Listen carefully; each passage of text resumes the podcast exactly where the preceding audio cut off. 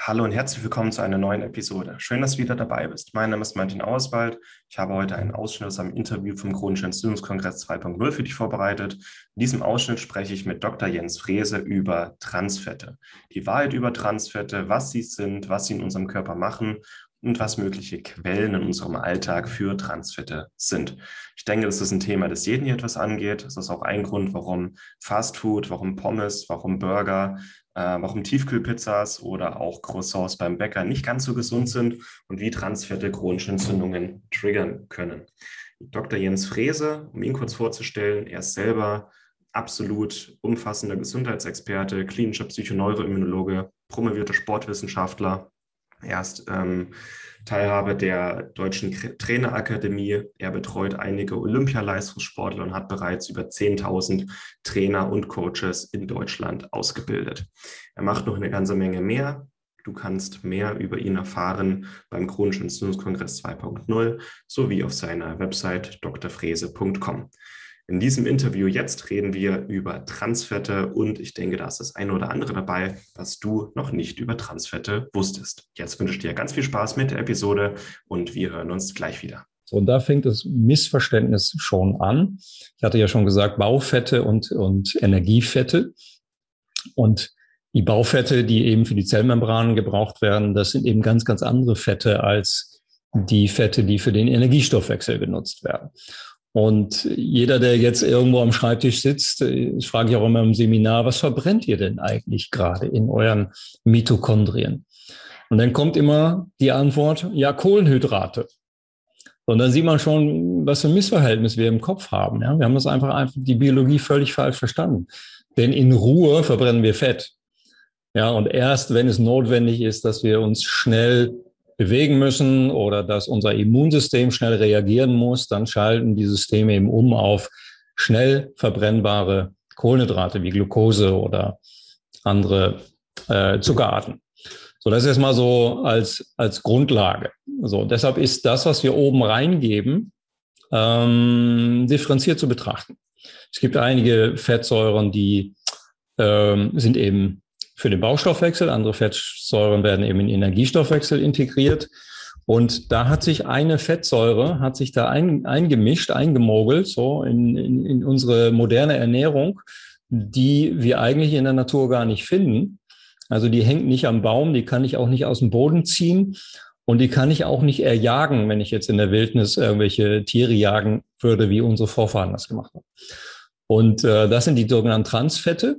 Ja, die Transfette heißen deswegen trans, weil sie eigentlich in der Natur nicht vorkommen. Normalerweise kommen sie in einer Cis-Form vor. Und das sind Fette, ungesättigte Fette, die wir hoch erhitzen. Also alle ultra, wir sagen in der Fachsprache ultra processed foods, alle, die ultra hoch erhitzt werden. Ja, ich sag mal von UHT-Milch bis Müsli-Riegel und alles, was wir so einmal kurz erhitzen und dann damit eben leider die Fettsäuren verändern. Ich will mal ein, ein Beispiel geben, dann wird es plastisch. Ähm, viele essen gerne Chips. Chips enthalten Transfettsäuren abhängig vom Rohstoff. Das heißt, wenn du jetzt Sonnenblumenöl verwendest und dann deine, deine Chips äh, frittierst oder backst, dann hast du sehr viel Transfett. Wenn du jetzt die, die äh, Hersteller dir anschaust, dann haben die auf den Verpackungen meistens diese schöne Sonnenblume. Ja, da denkt meine Mutter auch Sommer, Sonne, irgendwie gesund. Ja, diese Assoziationen werden ja in, im Neuromarketing in die Köpfe der Leute gebracht. Aber Sonnenblumenöl ist eben hochgradig schädlich, weil es eben sehr viel Transfett produziert oder entwickelt, wenn wir es hoch, hoch erhitzen. Würden wir Rapsöl nutzen, hätten wir das Problem an der Stelle nicht. Ja, denn Rapsöl produziert eben kein Transfett, wenn wir es hoch erhitzen. Dann hast du in den Chips leider immer noch das Acrylamid. Ja, das kriegst du auch mit äh, dem, der, der Veränderung der, des Rohstoffs nicht hin. Aber äh, das ist jetzt nur mal als Beispiel. Warum verwenden die Hersteller Sonnenblumenöl? Weil es eben viel, viel günstiger ist als andere Öle, die hochwertig sind, die kalt gepresst werden müssen und die wir lieber auf den Salat geben, als dass wir ihn, dass wir sie hoch erhitzen. Ja, und da finden wir sehr viele ungesättigte Fettsäuren. Na, dann müsste man ein bisschen in die Chemie, in die Biochemie gehen. Ungesättigt heißt, das sind Bindungsstellen und Bindungsstellen können immer mit Sauerstoff zum Beispiel reagieren mhm. und dann können sie oxidieren. Und der eine oder andere hat vielleicht schon mal was von oxidierten LDL gehört. Ja, das, das äh, lausige äh, Densolipoprotein, das LDL, ist ja gar nicht so lausig. Wir brauchen das ja. Und ähm, wir dürfen das auch nicht zu stark senken, dann äh, haben wir eben keine Transportmechanismen mehr im, im Blut. Und naja, aber das kann eben oxidieren. Und diese oxidierten LDLs, die sind atherogen. Das heißt, die können eben ähm, Herz-Kreislauf-Erkrankungen auslösen in Verbindung mit Transfetten. Also wenn wir diese Transfette aufnehmen, äh, hoch erhitzte Nahrungsmittel, ja, stark verarbeitete Nahrungsmittel, wenn wir die aufnehmen und uns nur von verpackter Nahrung ernähren, dann landen diese Transfette letztendlich im Darm. Im Darm sitzt ein Großteil unseres Immunsystems und der liebe Gott hat die Immunzellen nicht umsonst dorthin beordert. Ich sage meinen Seminarteilnehmern, man müsste das so vorstellen, wie ähm, Köln spielt gegen Gladbach Fußball, ja, also Spinnefeind. Und wenn dann die Gladbacher Fans hier in Richtung Köln kommen, dann brauchen wir ganz, ganz viel Polizei, um die voneinander zu trennen. Sonst äh, würden die Hooligan-Gruppen aufeinander rauschen. Und ähm, das so als, als Bild genommen, also die Transfette, das sind sozusagen die Hooligans. Und die sollte man ganz dringend vermeiden. Das hat man auch in Dänemark gemacht vor 18 Jahren. Das muss man sich mal vorstellen. Vor 18 Jahren hat dieses kleine Land Dänemark Transfette äh, nicht verboten gänzlich, aber sie dürfen nur noch zwei Gramm in 100 Gramm Nahrungsmittel enthalten sein. So, und dann sehen wir, dass in Dänemark die Herz-Kreislauf-Erkrankung runtergeht.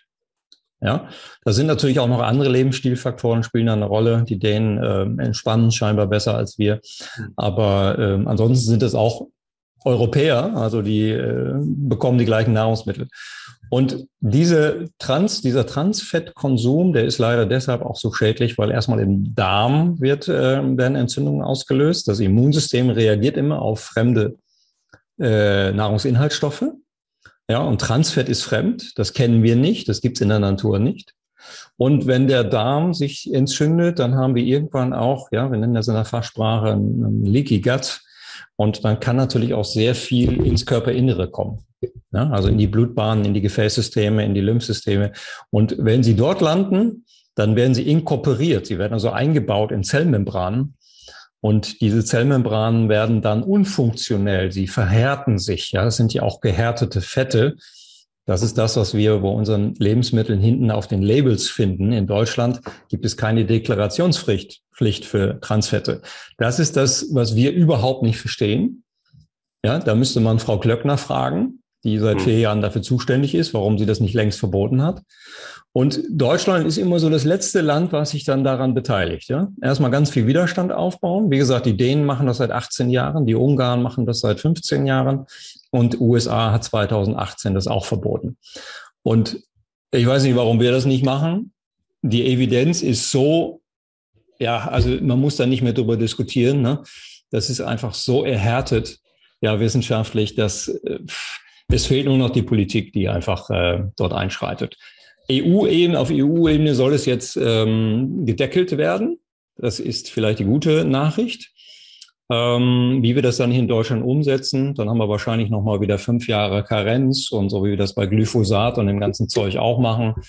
Ja, wir erlauben der Industrie irgendwie fünf Jahre noch so weiterzumachen.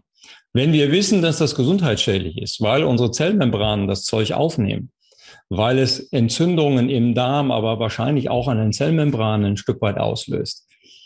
Und die sogenannte Signaltransduktion, also die Kommunikation zwischen Extrazellulärraum und Intrazellulärraum dann nicht mehr funktioniert, dann fühlen die Leute sich einfach, äh, ähm, um mal ein Symptom zu nennen, erschöpft. Das ist nicht nur Transfett, das sind auch noch viele andere Dinge. Aber Transfett trägt eben immens dazu bei, dass Entzündungen entstehen chronisch latente Entzündungen. Und es ist so einfach, Martin, du weißt das ja auch, es ist so einfach, das zu verhindern. Ja, nur in der Umsetzung, wenn du jetzt einkaufen gehst, ja, wir gehen hier in Köln zu Rewe oder in andere Läden und dann finden wir eben nur noch ultraprozessierte Nahrung die eben zum Teil hoch erhitzt ist, wo meine Mutter nicht versteht, was gehärtete Fette sind. Oder dann steht auch drauf, zum Teil gehärtete Fette. Das heißt, der Konsument wird hier wirklich in die, in die Irre getrieben. Und das ist ja auch im Grunde das, was die Industrie möchte. Sie möchte ja, dass der Konsument es nicht versteht, ja, damit sie eben mit billigen Rohstoffen möglichst teuer vermarktbare Nahrung herstellen. Und deshalb machen wir ja auch diese Kongresse. Ja, du machst äh, deine Kongresse, ich mache meine Kongresse. Warum machen wir das? Ja, wir geben sehr viel Wissen weiter, damit viele Menschen, die das nicht beurteilen können, die nicht Immunologie studiert haben und nicht Ernährungswissenschaft studiert haben, damit die maximal äh, ihre, ihre Konsequenzen auch daraus ziehen können. Und ich hoffe, dass wir mit diesen Impulsen es auch irgendwie hinbekommen, dass zumindest ein Teil der Gesellschaft auch sein Einkaufsverhalten, sein Ernährungsverhalten ein Stück weit anpasst. Ja, echt spannend. Du hast jetzt schon mal ein paar so die wichtigsten Quellen uns im Alltag für Transfette genannt, so Chips, Fastfood. Vielleicht noch andere so auch weniger offensichtliche Lebensmittel, die wir erwähnen sollten? Ja, das sind jetzt die Sachen, die, die man im Urlaub isst. Ne? Croissants, also die sehr, sehr fettig sind, wenn man sie anfasst. Ja, so ein Croissant ist ja extrem fettig. Und ähm, das sind eben künstlich hergestellte Fettprodukte wie Margarine zum Beispiel. Ja, also das braucht kein Mensch. Ja, Butter kann man noch darüber diskutieren. Es gibt die geklärte Butter, das ist die G die indische, die indische Butter. Da sind keine Proteine mehr drin. Das heißt, es sind keine potenziellen Allergene mehr aus der, aus der Milch, aus der Kuhmilch mehr enthalten. Und damit wird unser Mikrobiom und unser, unser Darmimmunsystem weniger proentzündlich zu tun haben. Spannend. Ich, ich empfehle mittlerweile auch Klienten oder wer eine große Blutanalyse macht, äh, Omega-6 und 3, das spricht sich langsam rum, aber ich empfehle mittlerweile auch mal die Transfette im, im Blut nachzumessen, so als Feedback, ja. wie viel Transfette esse ich wirklich, beziehungsweise wie viel Fette oxidieren in meinem Körper. Ja. Mhm. Ähm, so ein, das sagt eine ganze Menge aus. Ich glaube, bei mir, ich hatte 0,3 Prozent, ähm, also fast unter der Nachweisgrenze, aber es sagt eine ganze Menge über die Ernährung dann noch aus. Absolut, ja. Also man kann die, dein Ernährungsverhalten damit sozusagen rückverfolgen. Und das war's mit der heutigen Episode. Ich hoffe, es hat dir gefallen. Wenn du dich gerne für den kostenlosen chronischen Entzündungskongress 2.0 noch anmelden möchtest, um das ganze Interview und viele weitere spannende Interviews und Live-Fragerunden zu hören, dann kannst du dich jetzt noch dafür anmelden. Die weiteren Infos und die Links zum chronischen Entzündungskongress 2.0 findest du hier in den Show Notes mit Link sowie auf schnelleinfachgesund.de. Ich wünsche dir noch einen schönen Tag und wenn du möchtest, hören wir uns morgen wieder. Ciao.